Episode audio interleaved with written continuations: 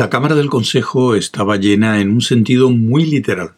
El cuarto día del juicio de Hovermallow, maestro comerciante.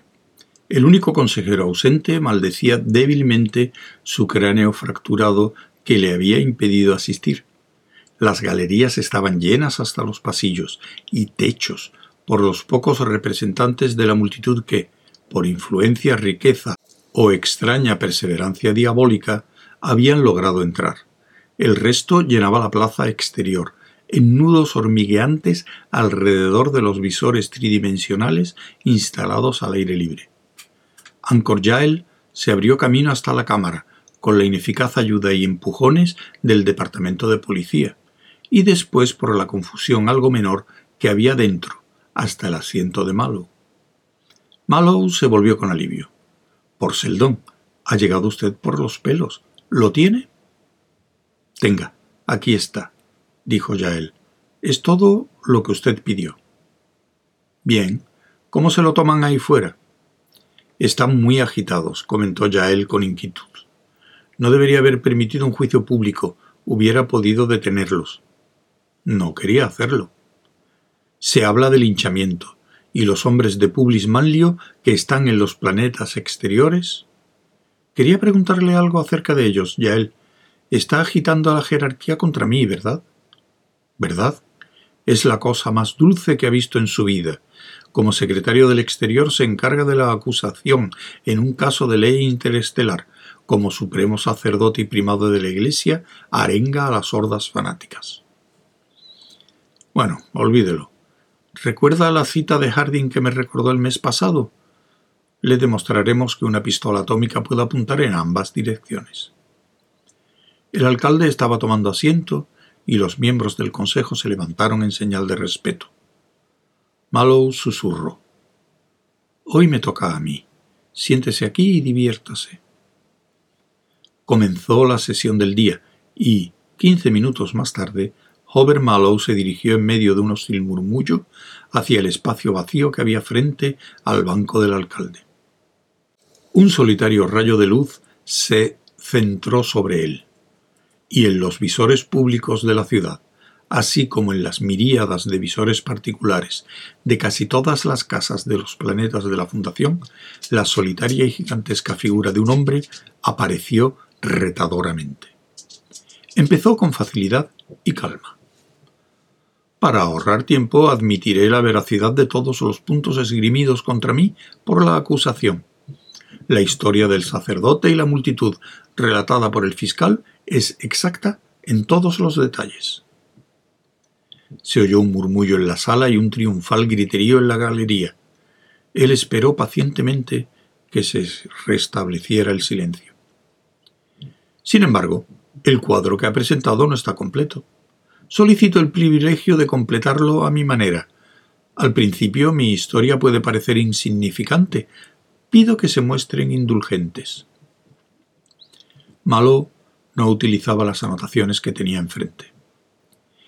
Comienzo en el mismo momento en que lo hizo la acusación, el día de mis entrevistas con Joran Sut y Jaem Tuer. Ya saben de lo que se trató en esas entrevistas. Las conversaciones han sido descritas y no tengo nada que añadir a la descripción, excepto mis propios pensamientos de aquel día. Fueron pensamientos suspicaces, pues los acontecimientos de aquel día habían sido extraños. Imagínenselo. Dos personas, a ninguna de las cuales conocía más que superficialmente, me hacen proposiciones antinaturales y en cierto modo increíbles. Una, el secretario del alcalde me pide que desempeñe el papel de un agente de inteligencia para el gobierno en una misión altamente confidencial, cuya naturaleza e importancia ya les ha sido explicada. La otra, dirigente de un partido político, me pide que acepte un asiento en el Consejo. Naturalmente, me pregunté el motivo ulterior. El de Sut parecía evidente. Quizá pensaba que yo vendía energía atómica a los enemigos y planeaba una rebelión. Y quizá estaba forzando la cuestión o yo lo creía así. En ese caso necesitaba a uno de sus hombres para que me acompañara en mi misión, en calidad de espía. Sin embargo, esta última idea no se me ocurrió hasta más tarde, cuando Jaim Tuer entró en escena. Imaginen de nuevo.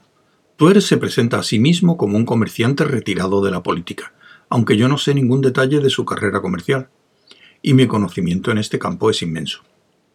Y además, a pesar de que Tuer se jactaba de haber recibido una educación laica, nunca había oído hablar de una crisis Seldon.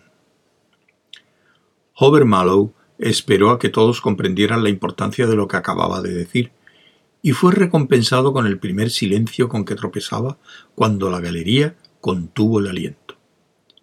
Aquello solo estaba dirigido a los habitantes de términos.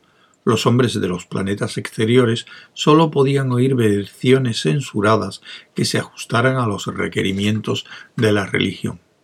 No oirían nada de las crisis Seldon, pero había otros puntos que no se les escaparían. Malo continuó. ¿Quién de los presentes puede declarar honradamente que cualquier hombre que haya recibido una educación laica puede ignorar lo que es una crisis Seldon? Solo hay un tipo de educación en la Fundación que excluye toda mención de la historia planeada de Seldon y solo trata del hombre como un brujo semimítico. En aquel momento comprendí que Jaim Tuer nunca había sido comerciante. Entonces comprendí que pertenecía a las órdenes sagradas y que quizá era un sacerdote de alta jerarquía, e, indudablemente, que aquellos tres años que decía haber estado a la cabeza de un partido político de los comerciantes, había sido un hombre comprado por Joran Sut. En aquel momento me debatí en la oscuridad. No conocía los propósitos de Sut a mi respecto, pero puesto que parecía darme cuerda deliberadamente, le proporcioné diversas visiones de mi propia cosecha. Mi idea era que Tuer debía acompañarme al viaje como un guarda extraoficial a sueldo de Joran Sut. Bueno, si no lo conseguía, sabía muy bien que me esperarían otras trampas, que quizá no pudiera descubrir a tiempo. Un enemigo conocido es relativamente inocuo. Invité a Tuer a ir conmigo. Él aceptó. Esto, caballeros del Consejo, explica dos cosas. Primera, que Tuer no es un amigo mío que testifica en mi contra de mala gana y por cuestión de conciencia, tal como, el fiscal querría hacerles creer. Es un espía que realiza su trabajo pagado. Segunda, explica cierta acción mía con ocasión de la primera aparición del sacerdote al que se me acusa de haber asesinado una acción todavía sin mencionar, porque no se conoce. Se produjo un murmullo de agitación en el consejo. Mallow se aclaró teatralmente la garganta y continuó. Me disgusta descubrir lo que sentí cuando me dijeron que teníamos un misionero refugiado a bordo. Incluso me disgusta recordarlo. Esencialmente me invadió una enorme incertidumbre. El suceso me pareció en aquel momento una jugada de Sut y sobrepasó mi comprensión y cálculos. Estaba completamente a oscuras. Podía hacer una cosa. Me deshice de Tuer durante cinco minutos, enviándole en busca de mis oficiales. En su ausencia, monté un receptor de grabación visual, para que todo lo que sucediera se conservase para un estudio futuro. Esto se debía a la esperanza, la oscura pero seria esperanza de que lo que me confundió entonces se tornara claro al revisarlo. Desde entonces debo de haber visto esta grabación visual unas cincuenta veces. La tengo aquí y repetirá su función por quincuagésima primera vez delante de ustedes. El alcalde reclamó monótonamente orden cuando la sala perdió su equilibrio y la galería rugió. En cinco millones de hogares de términos, excitados observadores se acercaron aún más a sus aparatos de televisión, y en el propio banco de la acusación, Joran Sut meneó la cabeza fríamente hacia el nervioso supremo sacerdote, mientras sus ojos contemplaban fijamente el rostro de Malo. El centro de la sala fue despejado, y las luces disminuyeron de intensidad. Angkor Jael desde su banco de la izquierda hizo los ajustes necesarios y con un chasquido preliminar una escena surgió ante la vista, en color, en tres dimensiones, con todos los atributos de la vida, excepto la vida misma. El misionero, confuso y derrotado, estaba en pie entre el teniente y el sargento. Mallow esperaba silenciosamente, y los hombres entraron, con Tuer en la retaguardia. La conversación se repitió, palabra por palabra. El sargento fue disciplinado y el misionero interrogado. La multitud apareció, sus alaridos pudieron oírse, y el reverendo George Parma hizo su desesperada apelación. Mallow sacó su pistola y el misionero, mientras le sacaban a rastras, levantó los brazos en un enloquecido juramento final y apareció una diminuta luz que se desvaneció enseguida. La escena terminaba con los oficiales horrorizados por la situación, mientras Tuer se tapaba las orejas con las manos y Mallow guardaba tranquilamente la pistola. Las luces volvieron a encenderse. El espacio vacío del centro de la habitación ya no estaba aparentemente lleno. Mallow, el verdadero Mallow del presente, prosiguió la narración.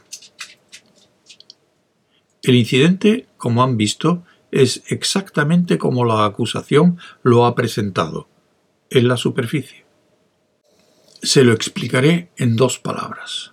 Las emociones de Jaime Tuer a lo largo de toda la escena revelan claramente una educación religiosa. Aquel mismo día hice observar a Tuer algunas incongruencias en el episodio. Le pregunté de dónde venía el misionero, estando como estábamos en medio de una zona casi desolada. También le pregunté de dónde venía la gente, cuando la ciudad más próxima estaba a 150 kilómetros la acusación no ha dado importancia a estas cuestiones, ni a otros puntos, por ejemplo, el curioso punto de la evidente peculiaridad de George Parma. Un misionero en Corel, arriesgando la vida en desafío tanto de las leyes corelianas como de las leyes de la Fundación. Se pasea con un hábito sacerdotal muy nuevo y totalmente inconfundible. Hay algo extraño en eso. Entonces, supuse que el misionero era el cómplice inconsciente del Comodoro, que le utilizaba para tratar de lanzarnos a un acto de agresión claramente ilegal, que justificara, por la ley, su consiguiente destrucción de nuestra nave y de nosotros. La acusación ha previsto esta justificación de mis acciones. Han esperado que explicara que la seguridad de mi nave, mi tripulación, mi misma misión estaban en entredicho y que no podían ser sacrificadas por un hombre y más cuando ese hombre hubiera sido destruido de todos modos, con nosotros o sin nosotros. Replica murmurando sobre el honor de la Fundación y la necesidad de defender nuestra dignidad, con objeto de mantener nuestra ascendencia. Sin embargo, por alguna extraña razón, la acusación ha pasado por alto al mismo George Parma, como persona, no ha aportado ningún detalle acerca de él, ni su lugar de nacimiento, ni su educación, ni ningún detalle de su historia precedente. La explicación de esto también aclarará las incongruencias que he señalado en la grabación visual que acaban de ver. Las dos cosas están relacionadas. La acusación no ha facilitado ningún detalle acerca de George Parma porque no puede. La escena que han visto en la grabación visual parecía falsa porque George Palma era falso. Nunca hubo un George Palma. Todo este juicio es la mayor farsa que se ha elaborado nunca sobre un tema que nunca ha existido. Una vez más tuvo que esperar a que se apagaran los murmullos. Dijo lentamente. Voy a mostrarles la ampliación de una de las tomas de la grabación visual. Hablará por sí misma. Apague las luces otra vez, ya él. La sala quedó a oscuras, y el aire vacío se llenó de nuevo con figuras heladas en una ilusión cerúlea y espectral. Los oficiales de la estrella lejana volvieron a sus actitudes rígidas e impasibles. Apareció una pistola en la rígida mano de Mallow. A su izquierda el reverendo George Parma captado en mitad de un grito, elevaba sus brazos hacia el cielo, mientras las mangas se deslizaban por el antebrazo. Y en la mano del misionero había aquel pequeño destello que en el pase anterior había relampagueado y desaparecido. Ahora era un brillo permanente. No aparten la mirada de esa luz que lleva en la mano, exclamó Mallow desde las sombras. Amplíe esta imagen, Yael. El cuadro creció rápidamente. Porciones exteriores desaparecieron a medida que el misionero ocupaba el centro y se convertía en gigante. Solo había una cabeza y un brazo, y después solo una mano, que llenó toda la pantalla y permaneció allí en una inmovilidad inmensa y nebulosa. La luz se había convertido en un conjunto de letras minuciosas y brillantes. P. S. Eso, atronó la voz de Mallow, es un tatuaje, caballeros. Bajo la luz ordinaria es invisible, pero a la luz ultravioleta, con la cual inundé la habitación al tomar esta grabación visual, destaca en alto relieve. Admito que es un ingenuo método de identificación secreta, pero en Corel, donde no se encuentra luz ultravioleta en todas las esquinas, da resultado. Incluso en nuestra nave la detección fue accidental. Quizá alguno de ustedes ya hayan adivinado lo que significa PSK. George Parma conocía muy bien su jerga sacerdotal y realizó su trabajo magníficamente. ¿Dónde la había aprendido y cómo? No lo sé, pero PSK quiere decir Policía Secreta Coreliana. Mallow gritó sobre el tumulto, rugiendo contra el alboroto. Tengo una prueba colateral en forma de documentos procedentes de Corel que puedo presentar al Consejo, si es necesario. ¿Dónde está ahora el caso de acusación?